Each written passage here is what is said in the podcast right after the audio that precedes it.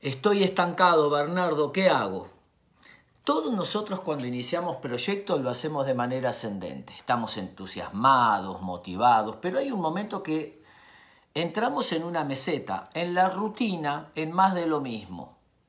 Y si no hacemos un cambio, probablemente nos vayamos para abajo. Este punto de aquí es donde necesitamos hacer un cambio.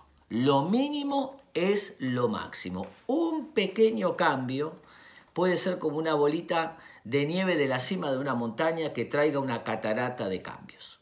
Entonces, si yo hago algo y no lo resuelvo, mi problema, no salgo del estancamiento, vuelvo a repetir, vuelvo a repetir, y si en dos o tres oportunidades no lo resolví, hago una pausa, hago un alto, dejo pasar unas horas o a veces unos días para volver a hacer algo totalmente distinto. El famoso Paul Vaslavic le decía a los pacientes, nos volveremos a ver en 15 días, por favor, haga algo distinto de lo que venía haciendo.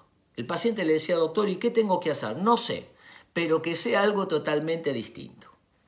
Nunca tenemos que irnos en el fracaso. Cuando yo tiro un penal y el penal eh, lo erro, no tengo que abandonar, tengo que quedarme hasta hacer el gol. Hay que irnos en el éxito, nunca en el fracaso. Y en el éxito nadie se va.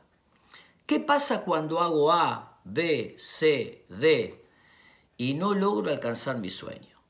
Bueno, si probé y gasté todos los recursos habidos y por haber, saldarlo. Decir, no lo logré, pero hice todo lo que estuvo en mi máximo esfuerzo y capacidad. Y redefinir un nuevo sueño y seguir adelante. Al fin de cuentas, para atrás están las pérdidas, para adelante las oportunidades. Espero que les sirva.